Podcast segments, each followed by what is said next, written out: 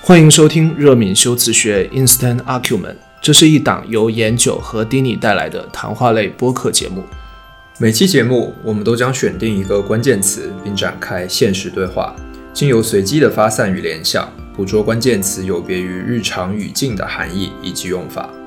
我们讨论的修辞不限于广义或狭义的定义，而是作为敏感的人对表达本身的在意。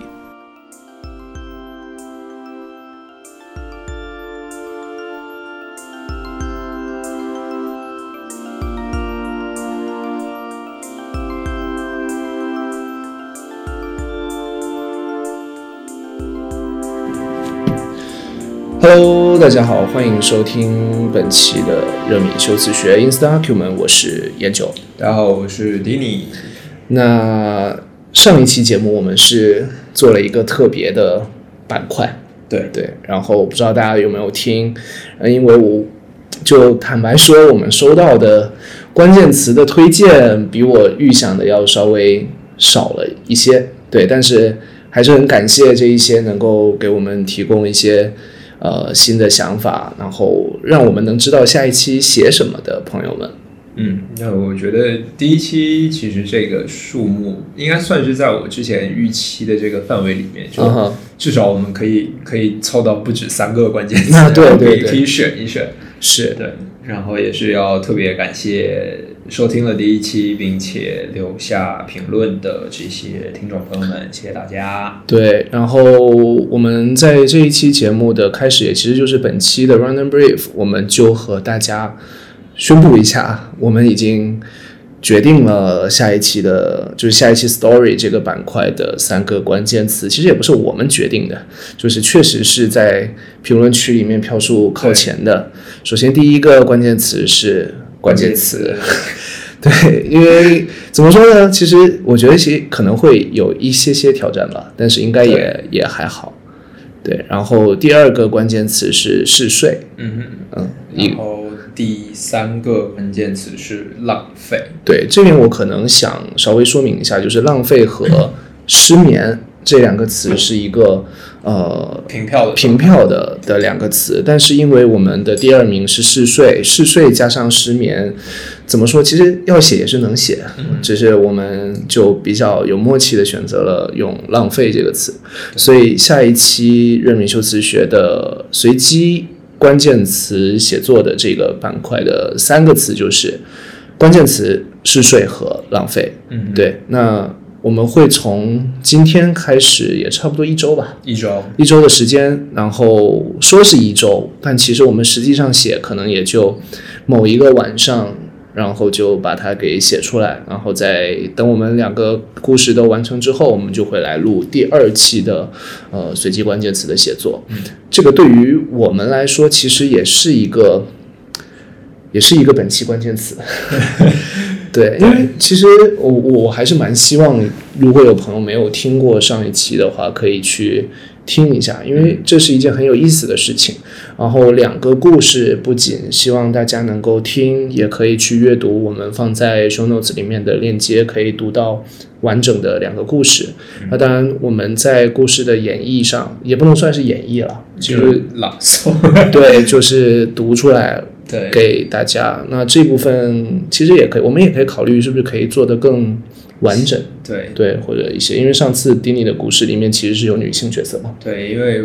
我和研九其实更习惯于文本，就是文本这件事情。啊，呃，然后我们两个之前在第一期的故事上线了之后，我们其实有过类似的讨论，就是写作的方式或者是风格，嗯，会不会呃对收听这件事情造成一定的负担？然后得出的结论其实会是有需要要调整的地方。对，那在我们两个人找到一个合适的调整的办法之前呢，嗯，呃，我自己是希望大家哪怕没有时间或者没有精力去收听这个故事，嗯，也一定要打开链接，然后去读一读这个文本，因为很多的情绪也好，或者是留白也好，其实是我们两个人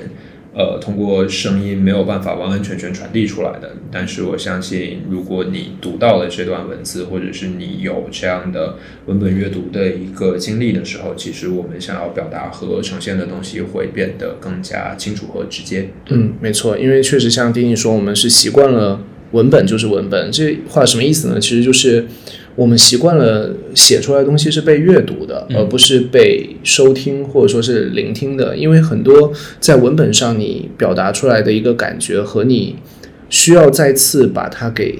用口头转述出来是不太一样的。我有时候会想，这个可能会有一些像小说文本和剧本，嗯之间的这样子一种关系，因为文本的东西，你去接触它，你去感受整个故事的过程，它是一个相对静默的状态。对，那它这个剧场是在你的脑海里面，嗯但是如果是需要被演绎的话，那是会是另一种的处理方式。对，但是 anyway，希望大家可以去听和阅读，嗯对，听或者阅读吧。对，对，都 OK。那刚才我们有讲到，就是这样子一个新的尝试，对于我们来说，也像我们这一期关键词想要聊的一个嗯。东西。对，那我们 random brief 部分还有什么？我我因为我原来一直一直以为我们这一期的 random brief 会讲一讲，比方说什么厦门疫情疫情 OK 然后现在就可以如果可以如果大家仔细听的话，应该当然如果我们后期不做调整的话，对，在外面是风声特别大，就是其对实是一个台风天，是对，就可能窗户震动的声音也会被录进录进去去。啊对，那这这个部分我应该是修不掉的，所以那可以说当做 当做这样的时间证明。对，吧因因为因为这次的风确实还蛮大的，然后窗户啊，还有外面呼啸的声音，就当做就就这么个环境嗯吧。确实，我可能也没有办法去做太大的调整。对，但还蛮特别，就感觉厦门的秋天其实都是从台风天开始，嗯，台风天台风天之前就只能算作夏天的一部分。是我们两个刚才在讲前几天厦门的天气太热了，太热了，对但是明显天气有转变，就是从这几天有台风开始。对，因为我上周就厦门的，您大家应该会关注到，就厦门的前段时间疫情嘛，嗯虽然不能叫封城，但反正就是也算打破了日常一个正常的一个节奏吧。嗯，然后在解封之后，我就立刻出差去了上海，去了好去了三天，然后快闪回来。就上海虽然我待的很短暂，但是其实已经算是入秋了。嗯就是是有那种微微的秋凉。然后当我前天回来的时候，刚下飞机就崩溃，就太热了。 然后很快就收到了台风预警的的消息，甚至心里是，呃，只要它不要造成太大的问题。赶紧入秋是好的，因为厦门这个地方其实秋天非常非常的短，嗯，对你其实没有没有什么秋秋意这样子的感觉，而且好像我记得高中的时候学地理，老师有说过厦门就怎么讲秋冬这件事情分的并没有那么清楚，嗯因为冬冬天好像在气象还是什么的定义上是连续十天处于十度以下这样子的一个一个嗯标准。那厦门其实好像那这样冬天也很短， 对，所以因为我现在满脑子都是我高中地理老师的脸，然后再给他道歉说 为什么我没有记得这我一段们高中地理老师应该不会是同一个吧？有可能，对，因为呃，这个可可能我能们题题外再聊。对对对，哎，早期的听众可能我好像没提过这一点啊，就我们是同一个高 中这件事情，嗯对，虽然说差六届啊、没关系，对，那反正厦门现在疫情算是过过去了，对，然后台风很快也会过去的，嗯，那大家其实都在等着天气转凉，然后等秋天到来。对，也不是大家，至少我我是啊，是这样的。我也是，对，OK，那以上就是今天 Random Brief 的部分哦，还有一个很重要的事情。 ，OK，好，就是对，呃，首先呢，我们要感谢就是 替我们的故事板块贡献了新的关键词的这些朋友。啊，那根据这三个我们选中的关键词呢，大家也可以找到是哪些热心听众。嗯对吧？然后呃，贡献这三位呃贡贡献这三个关键词的热心听众，恭喜你们，没有任何的哦，我还以为，我还以为 没有你你没有任何的奖励， OK，我我还以为你是已经有想好了什么样的一个奖励方式。 有想好就是没有奖励。 OK OK，我但还是还是很谢谢大家，对。对，但我觉得这个其实，与其有什么样的奖励，自己提的一个词，我觉得他们应该也会好奇我们会写成什么样的东西吧。嗯但是我觉得基本上可以确定的是，不会是你们很容易能预想到的、嗯的东西。对，而且这个对对我们来说，也是一种，我觉得它是练习，但是它是有趣的。对那如果一个练习它是有趣的话，那它会像什么呢？那就是本期的关键词：游戏。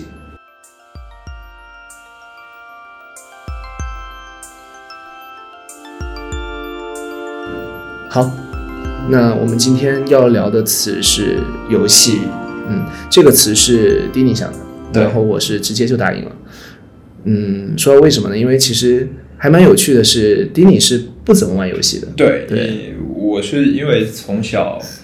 呃，身体条件不允许，哦，那你说的是需要亲身去去动也作也不是因为我、嗯就是我我长起来的这个年龄，大家已经开始家里面在啊呀有电脑啊，然后有游戏机，对然后我的体质是属于那种我没有办法长期盯着这样的运动的屏幕和 OK 游戏里面的这样的运动动作。我记得我小时候就小学吧，然后那个时候家里也有那个 PS Two，嗯，然后玩了大概年代一下就出来了。对，玩了 大概五分钟，然嗯后整个人是躺在床上动不了，就是会会眩晕，然后以至于我呃其实从小到大几乎不怎么玩游戏，唯一会玩的可能就是像 FIFA，嗯哼，然后实况对实况，实况之前会，现在也不碰了。然后 FIFA 是每年可能有那么集中的，就是新游戏刚出来的那一两个礼拜，嗯哼，然后会很好奇里面的球队啊、球员，因为我自己本身很喜欢足球，嗯所以更多的是一种就是把自己的一些对现实球赛里的一些概念也好，或者是想法也好，把它投射在游戏里面。嗯但是第一，我玩所有游戏其实是不联机的，呀，就是我我从来不玩那种联机的游戏，所以嗯就游戏和社交这个东西在我这儿好像没有任何的痕迹。嗯然哼后另外一个就是大部分的，我我其实对游戏的态度更多的是处于一种怎么讲旁观或者是观察的角度。嗯一个是因为我之前在学校的学习和专业要求我这么做，因为游戏毕竟也是属于传播和传媒媒体里面的一个特别重要的分支，嗯哼，所以我们是有专门受训过，去以一个客观的角度去观察和呃审视这件事情。但是参与游戏这件事情，当然，如果我指的是就是狭义的，比方说电子游戏，啊，或者电子竞技这一类的事情，对我来说可能经历并不是那么多。嗯哼。对，那我和 Danny 相反，我其实是一个从小就很爱玩游戏，然后也玩的量也蛮大的一个玩家。我不知道能不能算啊？ 嗯对，因为其实刚才我说 Danny 说他小学的时候就有 PS Two，那我说年代感出来了，是我小学的时候我还不知道 PS 是啥。嗯甚至我我可能这部分历史我不是特别的了解准确啊，但我的小学就是小霸王，啊然后对那样红白机红白机对，甚至那个时候我们小时候是不知道红白机是什么的，我们只会叫它小霸王。小霸王，电脑学习机，对，这、是一个完整的东西。然后到了后面有 Game Boy，然后 GBA，嗯，对，就任天堂的这些，然后再到了呃，开始会有 PSP、PS、嗯 PS4 PlayStation，对对 PlayStation 的东西。那我是习惯于会去玩游戏的人，那是因为我又只玩一种类型的，就是 RPG。就是 role 嗯 playing game，、对，就是一个角色扮演，就是我会习惯于去玩有故事情节，然后嗯有故事线的、的这样子的一种游戏类型，像小学的时候玩国产的《仙剑奇侠传》。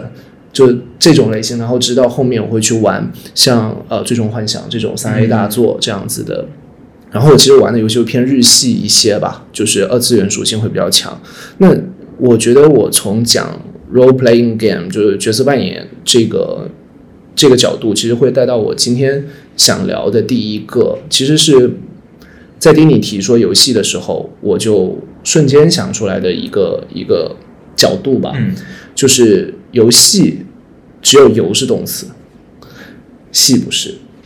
对，就是在我的一个初步的、的想法里面，啊我我明白了，我明白了。对，就是可能因为我从小玩的东西，其实你你是被你的故事线和你的剧情走向，嗯，虽然有很多的可能是能够有支线啊，或者说你做的一些不同决定，做的不同的选项会导致不同的结局，或者说你人物会有一些相应的变化，但是它的整体是被设定好的。嗯然后游是一种怎么说呢？你穿梭于其间，嗯你去扮演它，你去体验它。但是戏这个本身就是它的那个 drama drama 的那个部分，戏剧的部分，嗯它是已经被设定好的。那这个其实从游戏这个，我不知道有没有人会这么去拆解来去去理解这个词啊。当然，戏当然也可以变成是动词了，但游戏本身是它既是一个名词，也可以是一个动词，像游戏人间这样子的一个说法。但是可能包括了年龄的增长，或者说有一些宿命论的产生之类的，对，就你可能会觉得有一些东西是所谓命中注定，或者说你已经冥冥中会是这样的，只是你你去你去体验这个过程，你是作为一个体验者，或者说嗯穿梭穿穿游于其间这样子的一个感受吧，然后就。对，这个其实是我我第一个想到的东西，其实也是因为我在那一瞬间想到了这个点，所以我立刻和迪尼说 OK，就这个词没有问题。嗯，对，我我现在在想很很有趣的一个事情是，因为我们从这一段对话开始提到游戏，我相信听到呃这一段的大家，其实在想到游戏两个字的时候，我相信绝大部分人会反映出来就是电子游戏。呀，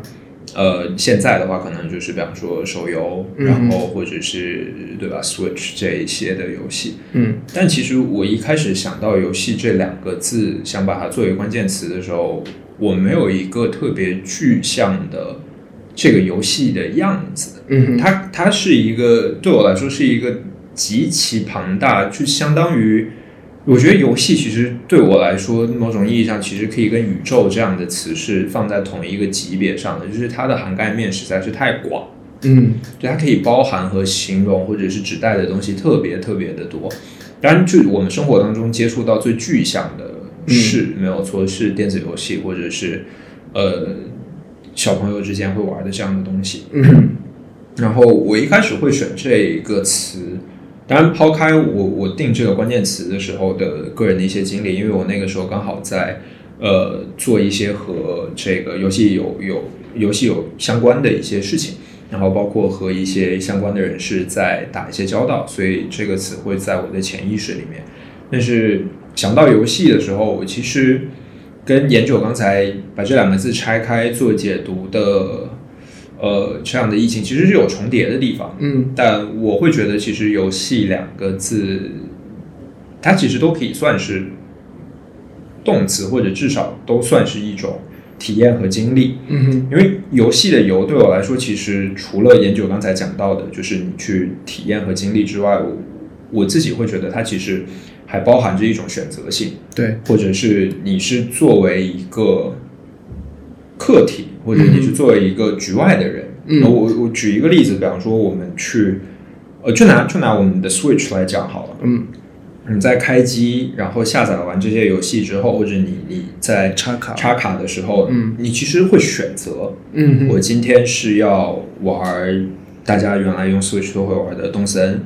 还是说我今天要选 FIFA？嗯然后我要选择哪一个世界、哪一个背景，以至于选择哪一套具体的，比方说角色扮演的一些规则。嗯这个东西我觉得是游戏的游会带给我的一个很直观的印象，就是比方说我们讲一日游，对吧？嗯我们出去去哪里进行旅游，我们去郊游，它其实是有一个场景的选择的主动权在我们手里。嗯然后我觉得这个其实是一个还蛮有趣的地方，我们其实可以去选择要体验和经历些什么。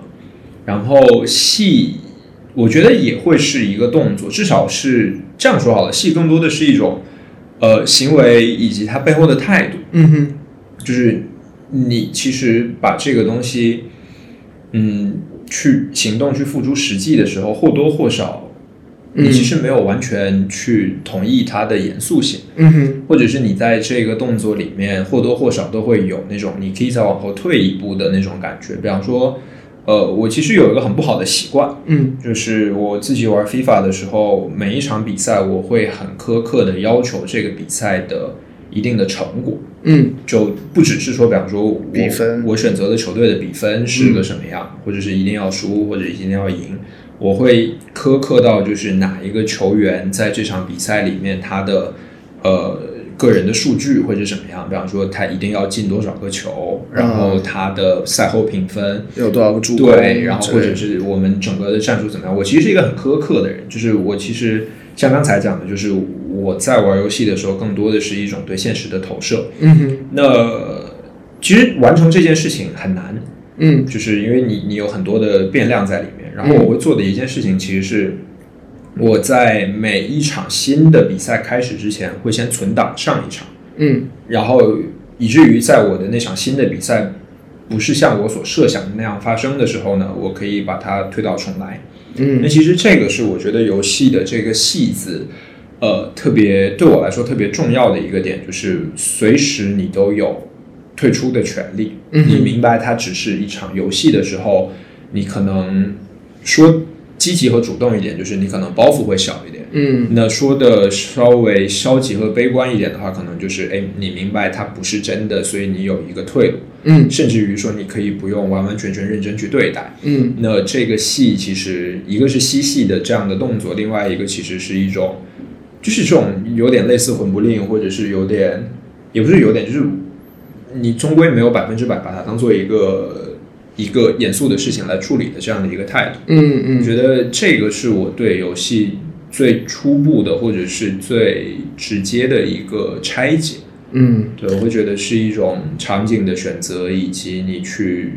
经历你所选择场景的一些态度。对，就像迪尼说，游戏如果这个词，我们先把它跟电子游戏或者电玩，我们先把它给稍微剥离一下。就游戏这个词，在我们很多的呃日常的语境里面，可能会有说这只是一场游戏，嗯或者说形容一个人，他是一种像我刚才提到游戏人间这样子的一个态度。那我觉得这个从积极的角度来讲，游戏它，嗯，我觉得倒不是魂不吝，它可能我们往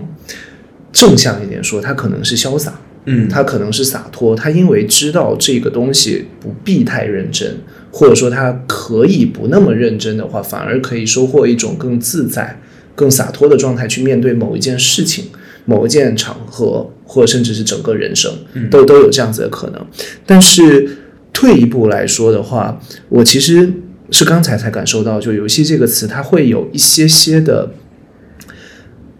也不能叫伤感啊，就是有点苍凉，也哎，苍凉比伤感更严重。就是我但们我大概我大概可以体会到你要说的那个范围在对哪里，就是呃，为什么我一开始会说我从玩角色扮演游戏，然后去会把游和戏去拆开？这个戏其实代表的是一定的设定，嗯或者说呃规则，嗯对，因为像哪怕说你玩 FIFA，那它里面的球员的初始参数或者是什么，那其实是呃，因为我不太懂足球游戏啊，但它应该会根据这个真实的运动员对这个球员，他会做一些设定。对那即便说你在一场比赛里面，你想要去让某个球员实现多少次的那个进球或者说助攻，那这部分你可以去操控它，但是它能够实现的可能性是基于一定的参数的。对，对，那这个东西其实就是一种，我不知道这样讲能不能体会到，就是所谓的我会觉得有点伤感，是有一点像甘之如饴的状态吧。嗯就是它很大的一个背景，或者说它的一个基础面是已经被设定好的，但是我可以用一种玩的心态去对待它，嗯或者为为我觉得，就比如说像所谓游戏人生这件事情，它可能是我们不说宿命论或者什么，就很多东西是你无法改变的部分，嗯它可能是规则，可能是所谓的现实，但是我可以用一种相对洒脱一点的方式去面对它，那这样子才可能是一种游的状态。嗯对，我觉得这个是一种既乐观，但是又有一些呃让人就是比较比较不能说是消极吧，我觉得可能是有一种看看透 的的那种感觉，但是也就是消极、嗯、啊，对对，他就是 他就是，对，所以其实当有一个人会说他呃所谓游戏人间的时候，我能看到的可能不只是一个他非常洒脱的一面，可能会想到李白吧，嗯类似于李白这样子一个形象，他非常的逍遥，但其实并没有绝对的自由。那样子的一个状态，只不过我们现在玩的电子游戏是这样子一个很小的缩影，哪怕是我非常喜欢，大家也非常喜欢的塞尔达，就是一个开放的世界，你基本上不像其他的游戏，你需要按这条线，我要练级，嗯我要干嘛干嘛，我要先打过几个 boss 才能够去打最终的那个大 boss。嗯在塞尔达的那个世界，为什么说任天堂非常的伟大？是如果你真的，虽然可能性不是那么高啊，就是你技术真的够好，你可以直接重新手村去打 BOSS。就是它虽然会有这样的自由度，但是这个自由度也是被一个程序、被很多东西去限定下来的。嗯你依然是，呃，在知道了这一点的时候才去游它。嗯，对，然后还有一个点是，刚才丁尼讲到，你在玩游戏的时候会是一种对现实的投射，嗯你会把一些现实部分投射进去。那我自己更多的时候啊，这边讲的还是电子游戏了，就是我会把它当成现实的一种逃避，嗯就、尤其是一个嗯反面，对，或者甚至是说你在一个游戏里面的主动权其实是比你在现实中的主动权要更少，但是你不会觉得那是一种桎梏。嗯，我对我可以可以理解，对，就是你你在进入一个一个游戏，那这个游戏的所有的规则是很明确的，嗯，那它是已经被被限定好的状态，你反而能够在一个被框限的自由度里面去感受到更大的自由。嗯那如果是在现实中的话，你你真正的那种框限或什么，其实它是它是你看不到的。那你要做出的任何的选择、决定，所需要付出的代价或者说收益都是更大的。嗯对，所以我经常会在玩游戏的时候把自己扔到那个故事里面去，然后甚至会很认真。呃，我很讨厌“认真就输了”这个说法啊。嗯对，然后把自己扔到一个规则里面去，去感受这一个虚拟的人物的故事线也好，或者说他遇到的一些事情。有人会觉得看一场电影像过一场人生嘛，或者说你玩一个游戏，你也体会了这个主角的一个人生。对，但这对我来说会像是一个逃避，但是又是一种自由。嗯，对，我觉得这个是很有趣的一个一个方向，因为说实话，其实我一开始在选择“游戏”这个词的时候，我刚才在我们正式开录之前，我有跟研究提到，嗯其实我脑子里面想的是另外的一个词，就是游戏对我来说，它其实等同于规则。嗯这也是我刚才为什么会在一开始提到说，我觉得游戏是几乎是可以和宇宙这样的词相提并论的一个广度，嗯因为只要基于一套规则，一个游戏就成立。对，就这个是我对游戏最浅显也是最直接的一个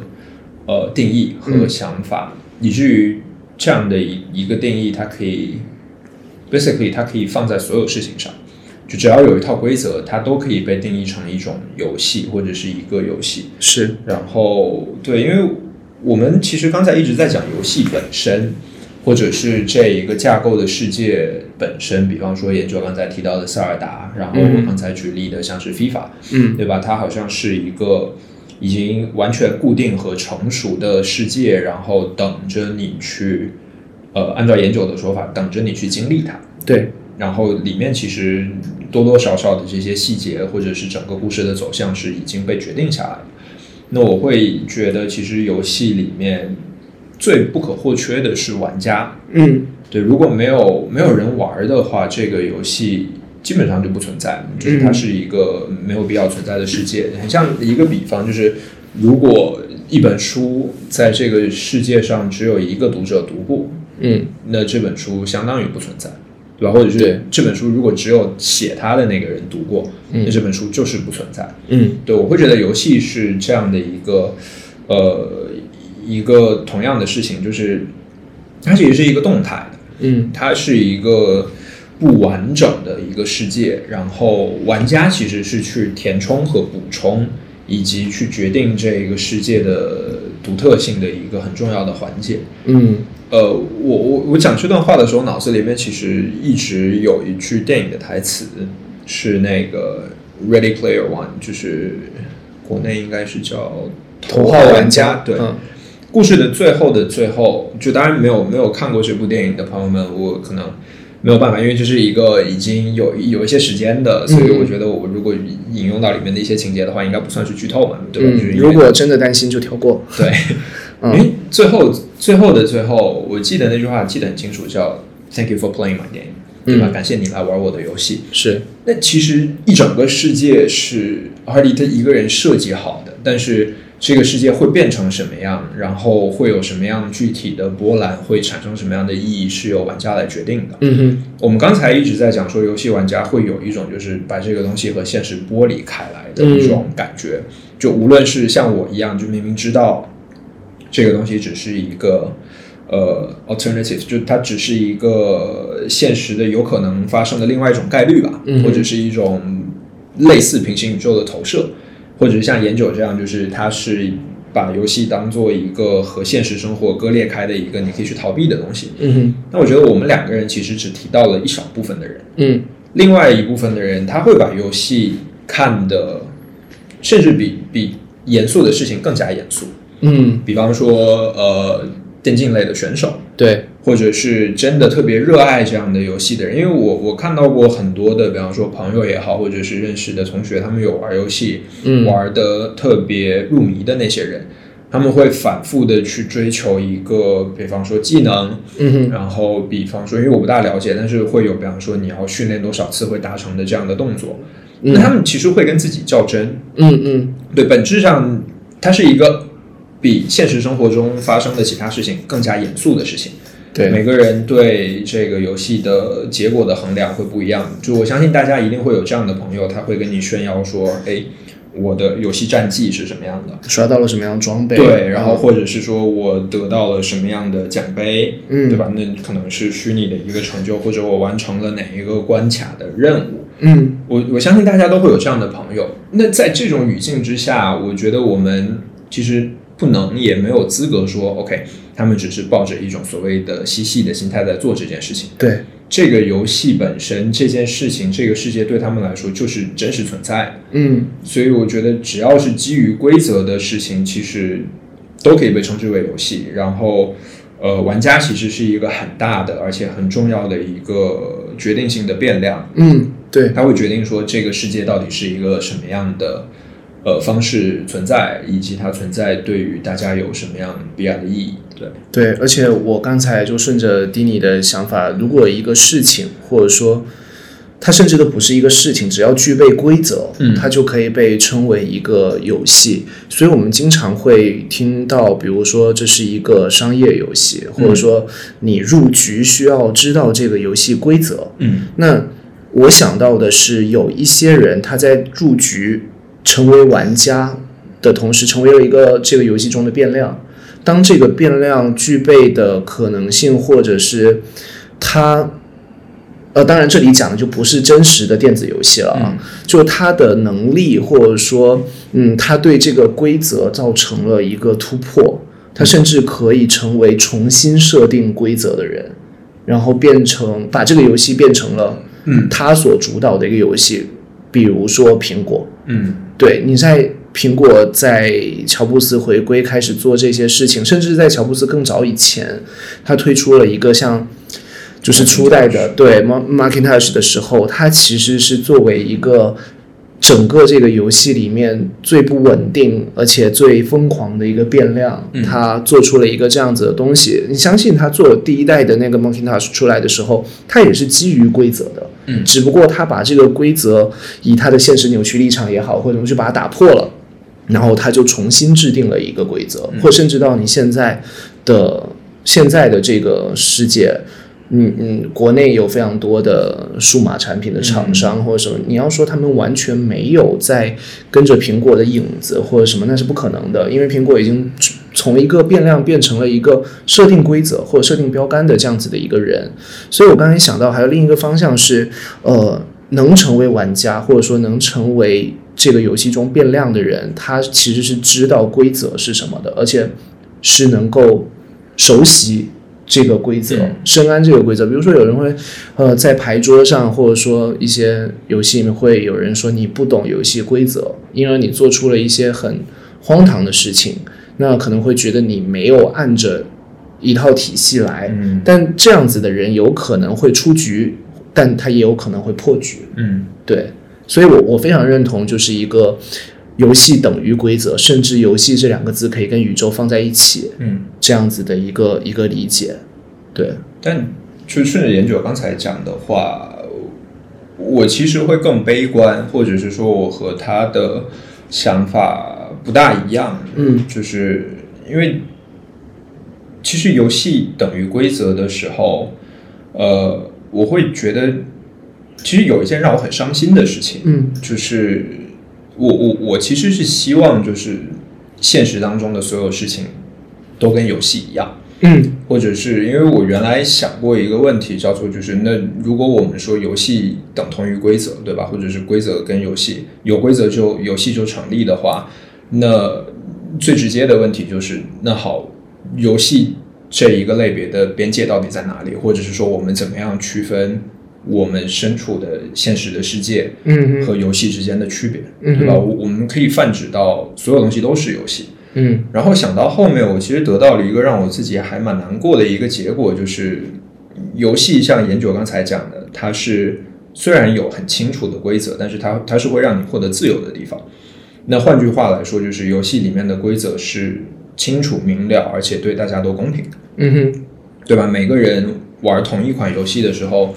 你经历的界面也好，你能选择的，对吧？人物也好，或者整个故事的走向背后的代码的设定，其实对大家来说都是公平的。嗯哼当然，比方说，有的人去买一个更好的键盘，有的人去买一个更好的鼠标，或者是有的人去充值账户，那这个另当别论。但是嗯哼这个世界在设计的时候跟大家是公平的，而嗯且没有这一个世界内部的人可以做相关的更改。嗯像是研九刚才提到，比方说你如果玩塞尔达，因为我完全不不了解，嗯我也哼没有玩过这个游戏，但是按照研九刚才的说法，如果你足够厉害的话，你可以从新手村去打大 boss。嗯，但问题在于，这个 boss 它就是游戏世界里的 boss，对它对所有人来说难度系数是一样的。对，呃，之所以让我就我刚才提到得到一个难过的结论，让我难过的是，在我们的现实生活里面，其实很多时候不只是只有游戏玩家这一种角色存在，嗯还有一种人，像研究刚才提到的 Steve Jobs，嗯他哼其实已经不是一个玩家，他他更多的会倾向于一个我是来重新来撰写这个游戏规则的人。啊哈，他已经跳出了这一个这一个游戏，就有点像我们刚才讲的《Ready Player One》里面 Tom Hardy，他他是一个近乎于全知的神一样的存在，嗯他没有参与这一场游戏，嗯他是整个游戏和整个世界的设计者构架者。嗯那这个东西其实，对吧？套用大家现在可能会经常用到的一个词就是维度。嗯已经不是同一个维度的事情。嗯很多人在想尽办法去玩好一场游戏的时候，其实有另外的一波人，他们已经默默的在写这样的游戏规则，也是为什么大家，对吧？就是大家看到现在的很多的文案也好，或者商业的广告也好，会讲说啊，我们是重新定义定义什么东西。嗯那本质上，它跳脱的身份就是我们要做的，其实不是某一个已经成熟的商业规则或者某一个商业环境里的玩家这么简单。嗯我们要做的事情其实更宽广，我们是要来重新来书写这个游戏规则的人。嗯哼那书写规则的权利，其实背后带来的就是呃巨大的 privilege，就是带来巨大的相伴的权利。嗯因哼为我还记得我原来在上课的时候，在学校里面上课读到一些 case study，比方说呃很多的大的企业为什么可以垄断，嗯对吧？然后为什么可以牺牲很多的他们看得到的利益，只是为了去击垮另一方，嗯哼去做一些看起来好像并没有什么实际效用的商业竞争。嗯甚至最简单就是我们教授会给我们问很多问题，嗯然后讲一些，比方说像是坏人为什么做了这样臭名昭著的事情，然后最后得出的结论就是因为他们可以，嗯没有什么原因，就是 because because they can，嗯哼因为他们可以，所以所以他们就做了。那这样的能力或者这样的一种左右的实力，其实就是对我而言，我自己的理解是相伴于书写游戏规则的能力。嗯，这部分我想到了一个词，阶级。嗯，对，就这个词，其实呃，我们可能会很多人会通过一生的努力或者什么啊，高考吧，有人可以通过一个这样子的一个分界点，他希望能够完成或者说得到一个实现阶级跨越的资格。就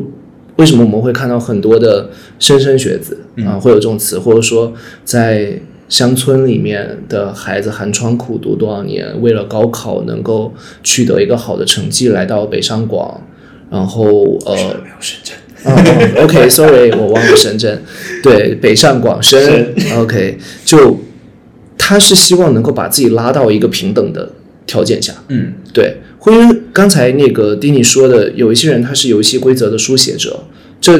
就是这个让我想到了阶级，就是呃，虽然说我们现在没有人会会会去想要承认我们的阶级分化或者什么，但这这所所谓资本主义的东西，但它是事实上存在的。有的人他一出生，他还是个孩子，他其实就已经具备了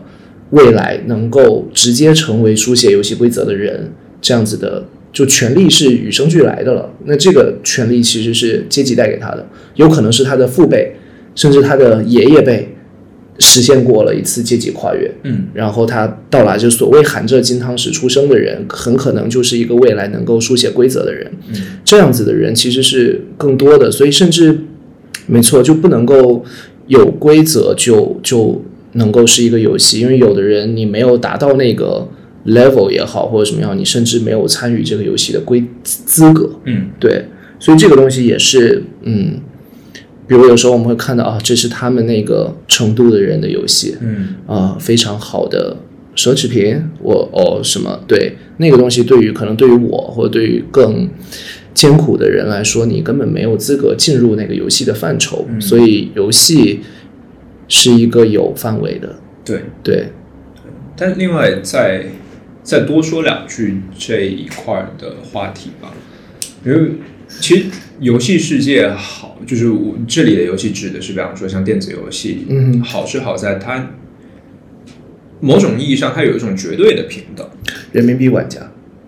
但是你你能取得的嗯最后的成果，其实大家都一样，就是比方说你你这个游戏最厉害最厉害，或者是你有这种剧本或嗯者是剧情的话，你可能这个世界上嗯存在的最好的一种结果，就是你以一个嗯特别漂亮的成绩去，比方说打败了最后的 BOSS，、然嗯后就结束了。对，那对于所有的玩家来说，无论你是自己对吧，就是硬硬刚也好，还是说嗯你去充值也好，你能取取得的最后的最好的结果是一样的。嗯你像研究刚才提到的， 比方说我们现在称之为阶级分化的东西，它它会有看起来不大一样的 level，但是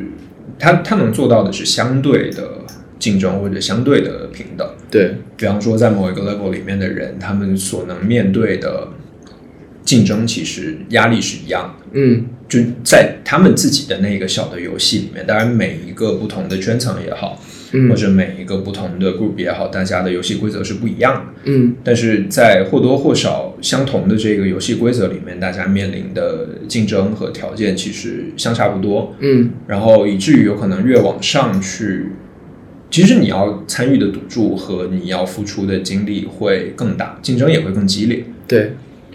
呃，就我觉得这个东西其实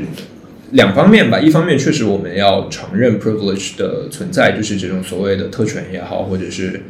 所谓的捷径的存在，但是有的人他不只只是完全在享受这个东西，嗯它与生俱来的权利也好，或者是这样快进键的功能也好，带给他的反倒是下一波的更激烈的一个竞争。嗯哼对，那这个也很像是游戏，就是比方说大家都可以看到现在的，比方说电竞玩家，嗯那很多人就是哎有这种天分，或者是有这样的条件去进行训练，嗯甚至是比方说有更好的键盘，有更灵敏的鼠标，以至于它在呃普通的常规的游戏局里面，它可以有这样的优势。嗯哼但是它所面对的竞争其实是跟它同样水平的这样的游戏的专业的玩家，嗯所以我我觉得，哎，现在是不是有一个什么什么类似什么电竞世界杯还是什对么，时候有这种东西。对，就是我我说就是我在我们录节目的这一段时间里面哦，对对应该对，是有叫这什么样 S 什么，呃，因为对我也不玩儿。 应该是有这样的比赛存在。那其实他们面对的竞争会更加激烈和苛刻，对，而且那个不只是百里挑一，那个甚至是几万人、几十万人里面挑一的这样的一两个顶尖的玩家去面对的竞争。对，而且刚才讲到电竞，电竞这一块其实也是我不太了解的嘛。但是我刚才想到的是，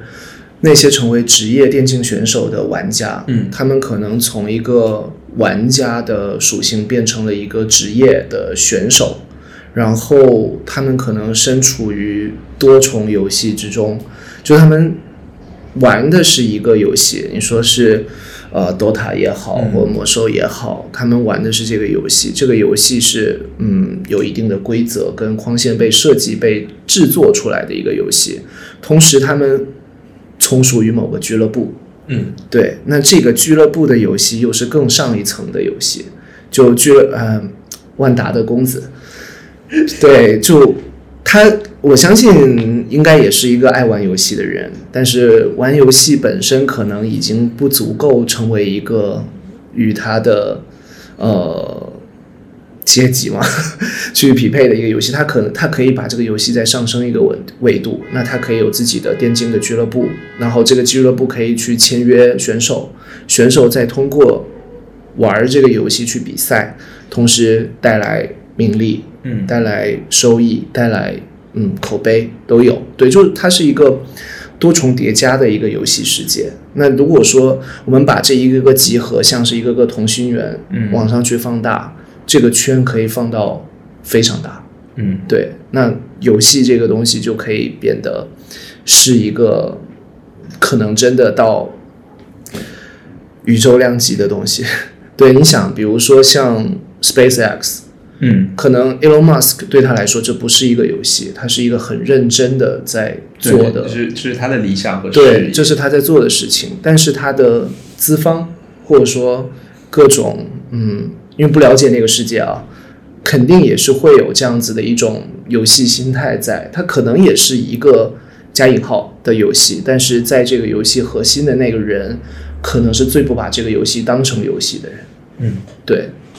嗯我，觉得对，其实抛开游戏这两个字，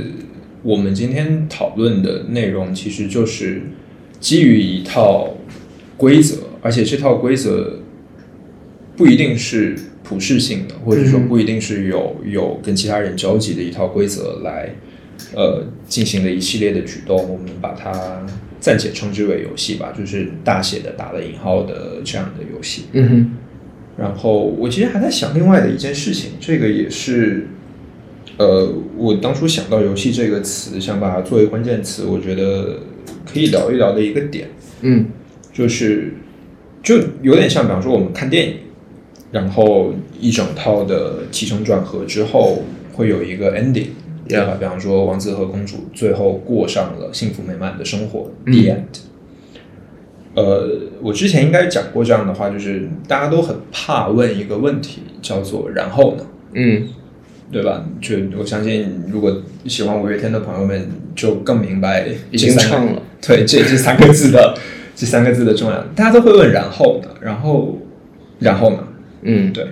然后我觉得游戏其实也是这样的一个蕴含着或者浅浅包含着这种可怕概念的地方，嗯就是游戏不需要你去问“然后呢”。嗯你哪怕问了，其实更多的是一种好奇，嗯哼一种对于你知道一定会发生的事情的一种好奇。嗯就无非是，比方说晚上你已经决定要去吃饭，嗯只不过你没有想好吃什么口味的。你应该这样讲，你已经决定去吃披萨，嗯哼你只不过还没有决定说你要吃什么口味的披萨。嗯哼而不是对吧？我要吃什么样的东西，甚至是我有没有饭吃这样的很吓人的一种一种提问。嗯游戏也是一样，无非就是我你你问然后的时候，其实更多的就是你你知道下一个关卡会到来，嗯哼你知道下一步可能会做什么，嗯哼你知道完成了这一个指标或者完成了这一系列的规则之后，你会得到什么样的奖励和奖赏，然后接下来的一个关卡你还需要做什么事情，嗯或者再简化一下，就是你其实有一套非常清楚的指令，对你要做到 A B C D E，嗯然后你就可以顺利的进入下一个环节。嗯但其实我相信大家想到现实生活当中，不尽然如此嘛，对吧？是就很多时候，比方说研究刚才提到的，像是升学和考试，嗯呃，我我会觉得升学和考试一整件事情，包括个人最后的发展，其实在前期像是游戏，嗯对吧？你去了什么样的一个学校，拿了什么样的成绩，然后你能得到的最好的结果就是进了下一所心仪的学校，嗯甚至是进了下一个你想要进入的呃被选拔的一个行列。嗯哼然后直到哐当有一天，你要问自己一个问题，就是然后呢？嗯呃，这个问题可能对有的人比较早，嗯是在你某一个学习阶段毕业了之后，结束了学习阶段之后，对吧？你你会突然面临这样的问题。那可能有的人会来的比较晚，就是在你顺着这样的惯性，比方说我我之前毕业的学校里面，呃，我们经经常开玩笑说，就是有三分之二个好莱坞是我们学校毕业出去的。我这个其实不是不只是一句玩笑话，嗯因为我们的那个 group 里面，呃，从学生开始一直到教授，然后一直到学校的高层，其实跟好莱坞的联系都特别深。嗯哼那我们入学之后，或者是我们在选择这样的就业方向的时候，会有这样的一种惯性，就是我身边的人都在做这个事情，嗯然后我也应该做这个事情，所以很多同学义无反顾的就投入了这样的一个行业，直到可能三年、五年、十年，有的人是二十年之后，然后突然，对吧？夸张一点说，就是梦中惊醒，然后问自己，哎，我为什么要做这个，或者是然后呢？对我觉得这个是游戏和我们刚才提到的，就是这个很抽象的写写大写的打了引号的所谓的游戏之间，嗯很明显的一个区别就是，其实现实生活中有规则没有错，嗯呃，但是你没有一个明确的这样的，可以算是奖惩的体系吧，或者是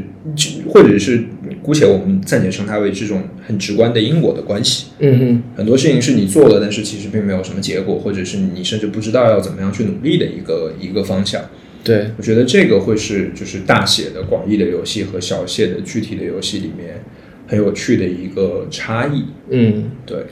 我我觉得录到这里，我可能就这次就不顺着丁毅的话再往下了，因为再往下的话，我觉得以我的我对这个世界我对的理解，可能会把话题带到更不那么令人开心的一个一个范畴里面去。所以我其实，在刚才听丁丁讲的时候，我想回到一个比较美好的的一个层面吧，就电子游戏。嗯呃，甚至我们把电影给拉进来，甚至是小说、故事，就这一件哦，小说可能还不一定，得是像游戏或者电影这样子的事情啊、或者漫画吧，它可以得到一个无限的然后呢。嗯就比如说，然后呢是可以延展出一个宇宙的，漫威宇宙，甚至像我刚才最早提到的，我小学的时候玩的《仙剑奇侠传》，它十五号要发行《仙剑七》了，嗯已经多少年过去了。虽然说创始人还在啊，就是这个游戏最开始的那个制作人还在，他可以这样继续延续下去，但是团队都不一样了。漫威也是，你最早的那个六七十年代那些作者，可能大部分包括 Stanley 都已经呃离开这个世界了，甚至是乔布斯已经离开这个世界了。但是这些游戏是可以无限的延续下去的，只要他的那个热爱，或者说总有人想问，然后呢，这个故事就可以一直有然后延续下去。当然，这里面可能也伴随着所谓商业利益或什么这些东西在。那我在最后这个时候，我可能会想把这部分拿掉。就有一些东西，如果每当你再问一次然后的时候，它都可以有然后，并且是嗯，不是那种伤痛的或者说难过的然后。我觉得这其实就是一件很美好的事情，甚至像五月天吧，我们都很喜欢的乐队。像我从小学的时候开始听到现在，我三十一岁了，总有一天五月天会不存在于这个世界上。但是我相信过哪怕五六十年之后，还是会有人在自己的耳机里面听到陈星红问，然后呢，对我觉得怎么说呢，就是今天我有点像把自己的一个想说的方向打住啊，想拉回到一些比较好的 的的层面上，对，嗯，但我觉得我我今天聊这个词还还是很开心，而且一下子转眼我们聊了大概四十分钟了吧，对，挺好。对，其实也可以和之前一样，就是大家可以再继续跟我们去聊这个词，因为我们经常包括之前的节目，我们总能够在评论区里面看到一些我们完全没想到，或者说我们没有谈到的，就我们没有再继续延展下去的一些理解和想法。嗯，这个东西就不是这个东西，就这些评论或者说大家留下来这些话，有时候会让我。感受到就是所有人都是热敏修辞学这个这个 project 的一员，就对这是我们做这件事情有趣的地方对在。，其实这个就是我们一开始想要开始热敏这一件事情的初衷之一，就是我们会希望有更多的讨论，然后嗯也希望有更多的启发和嗯这种对灵光一现的时刻。 argument，对啊对，哪怕是呃，它并没有办法带给你什么样的实际的意义吧，嗯或者说，呃，这更不用说知识付费 了，这对也也不用说什么呃，能够让你听了之后，天呐，恍然大明白，嗯、不会，不会但是我觉得这个过程是很有趣的，对对，OK，那我们今天要互动一些什么呢？然后呢？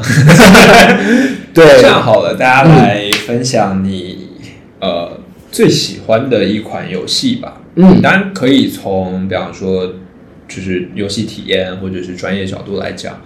呃，也可以从一些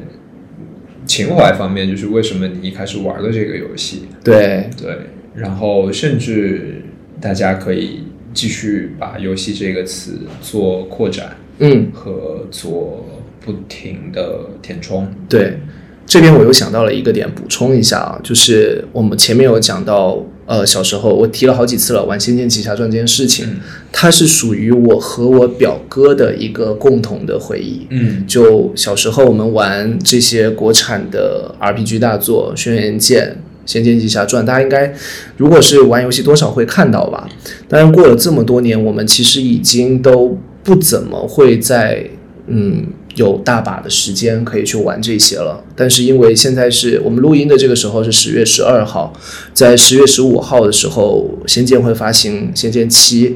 那那天我在我的朋友圈看到我哥，我表哥发了一条，就贴了一张图，是《仙剑七》的游戏配置。嗯就是对于硬件的需求。